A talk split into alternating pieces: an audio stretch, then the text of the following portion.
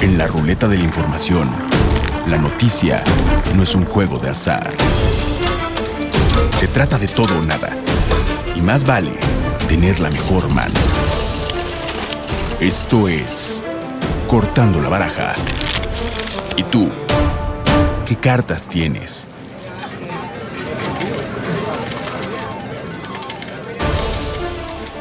Bienvenidos a este espacio, soy Juan Carlos Barajas. Qué bueno que nos acompaña, lo invito a que se quede con nosotros porque tenemos algo que le va a interesar.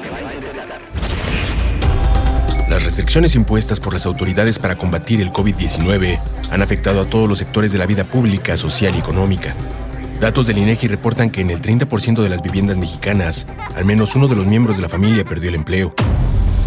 Seis de cada diez empresas han realizado un paro técnico o cierre temporal, y la actividad económica tuvo, en general, una disminución de 2.6% en mayo respecto al mes anterior.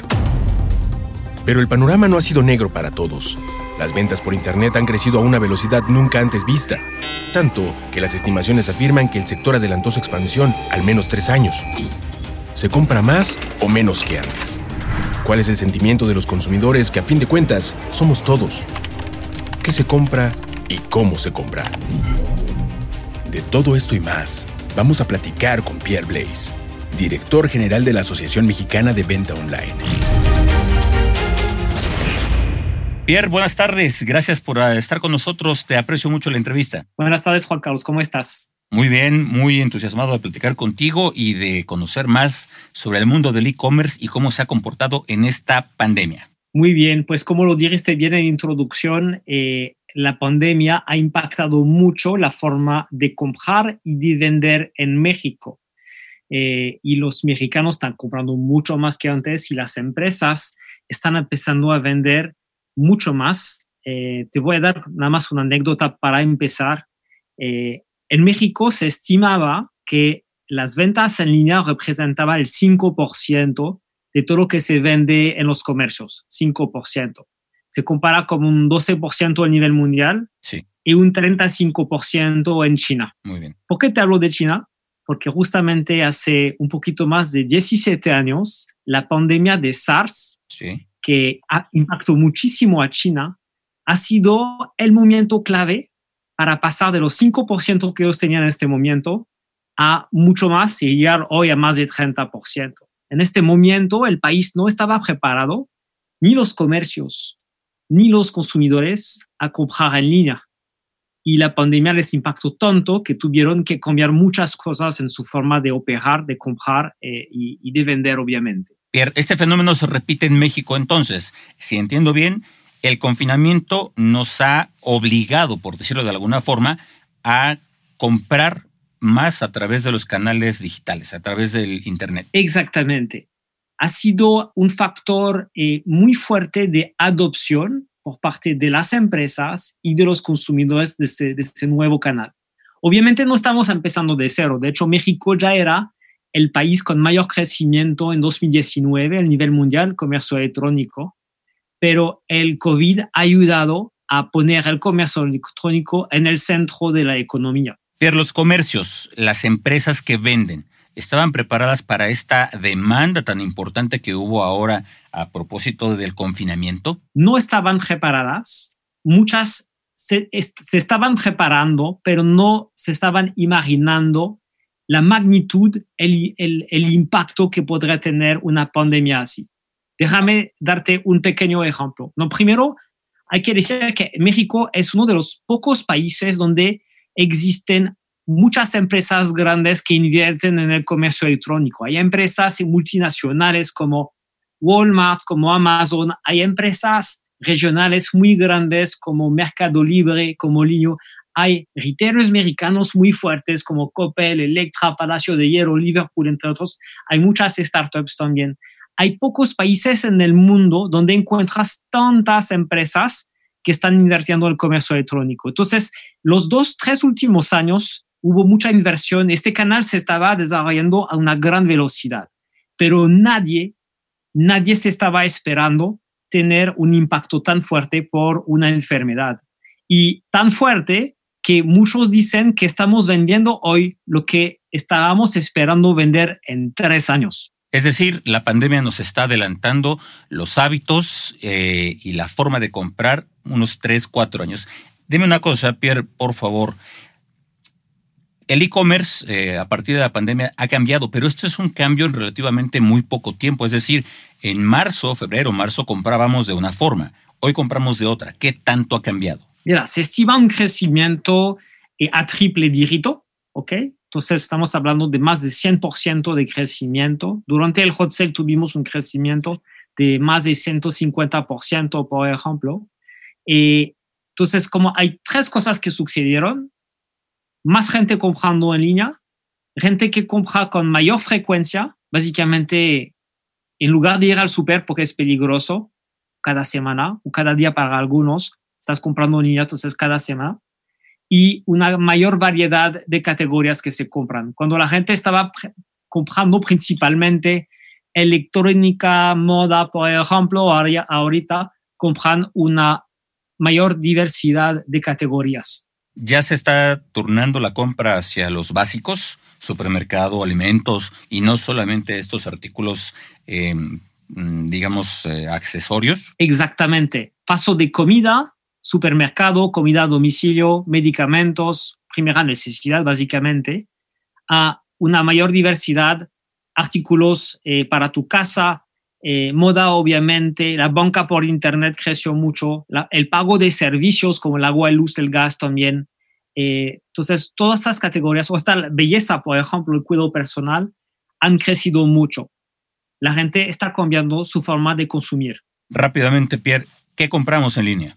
Hoy podemos comprar en línea todo lo que puedes comprar en una tienda física, ¿no? Hasta puedes comprar eh, coches, por ejemplo, o servicios funerarios que o seguros realmente, todo lo que se compra eh, de forma eh, física se puede comprar a día de hoy. Entiendo que en esta época la compra de artículos deportivos o accesorios se disparó. Totalmente. Específicamente todo lo que puedes usar en tu casa. El hecho que la gente no puede salir, eh, obviamente ha impactado mucho.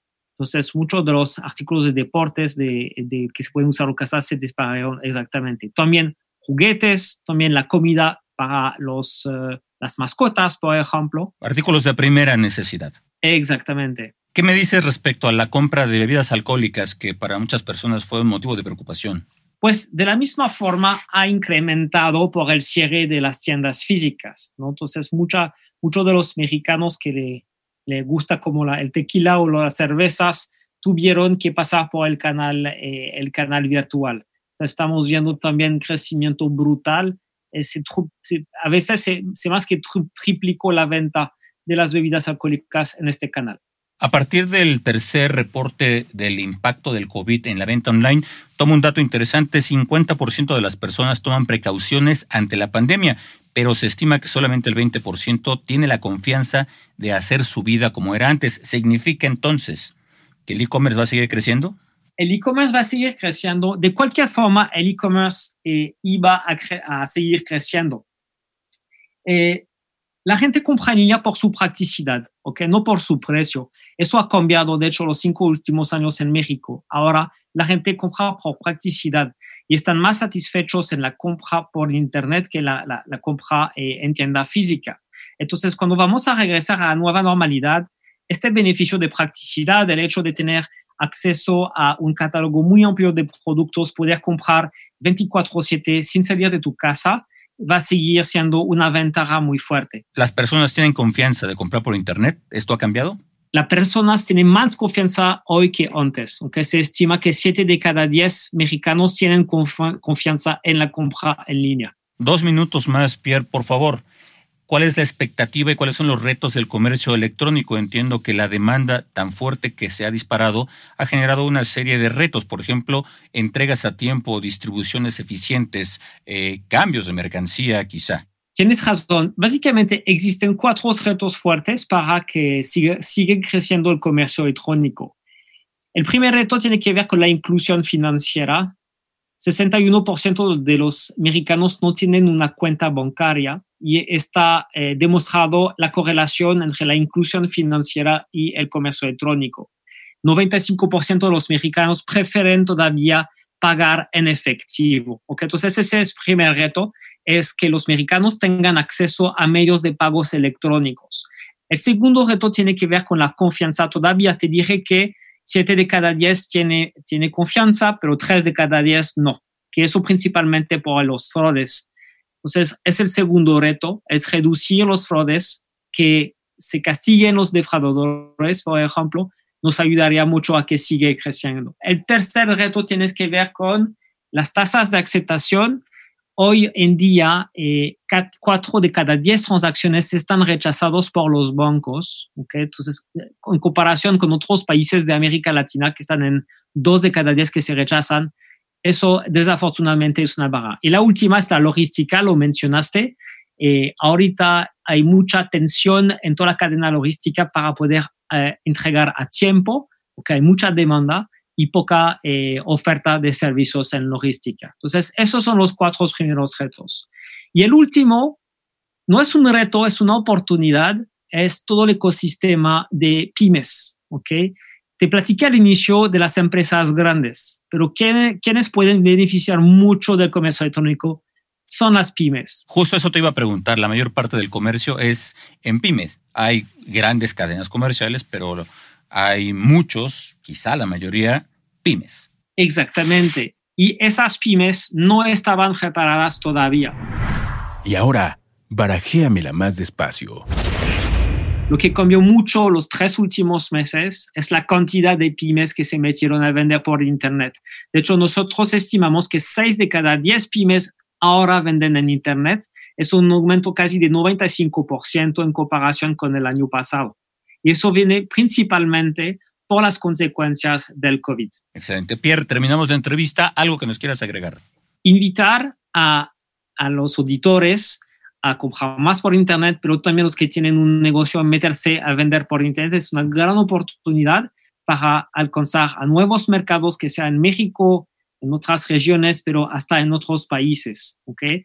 Los beneficios de las ventas en línea no solamente son beneficios económicos, al final del día estamos hablando de modernizar la economía americana, de ser incluyentes, de dar nuevas habilidades a los emprendedores mexicanos, de también permitir a regiones que no que están alejadas del DF, por ejemplo, a tener acceso a esos nuevos canales y modernizar todo el país. Eso es la oportunidad que tenemos frente a nosotros. Excelente, Pierre, te agradezco mucho. Gracias a ti, Juan Carlos. Gracias. Ahí lo tiene el comercio por Internet, una oportunidad de crecimiento, un reto para muchos, pero una necesidad en estos tiempos de aislamiento, de confinamiento, pero también una oportunidad para explorar y, por qué no, beneficiarse de esta era digital.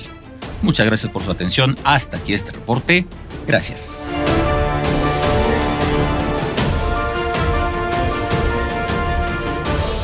Ahora que conoces mejor el panorama, ¿cuál será tu siguiente jugada?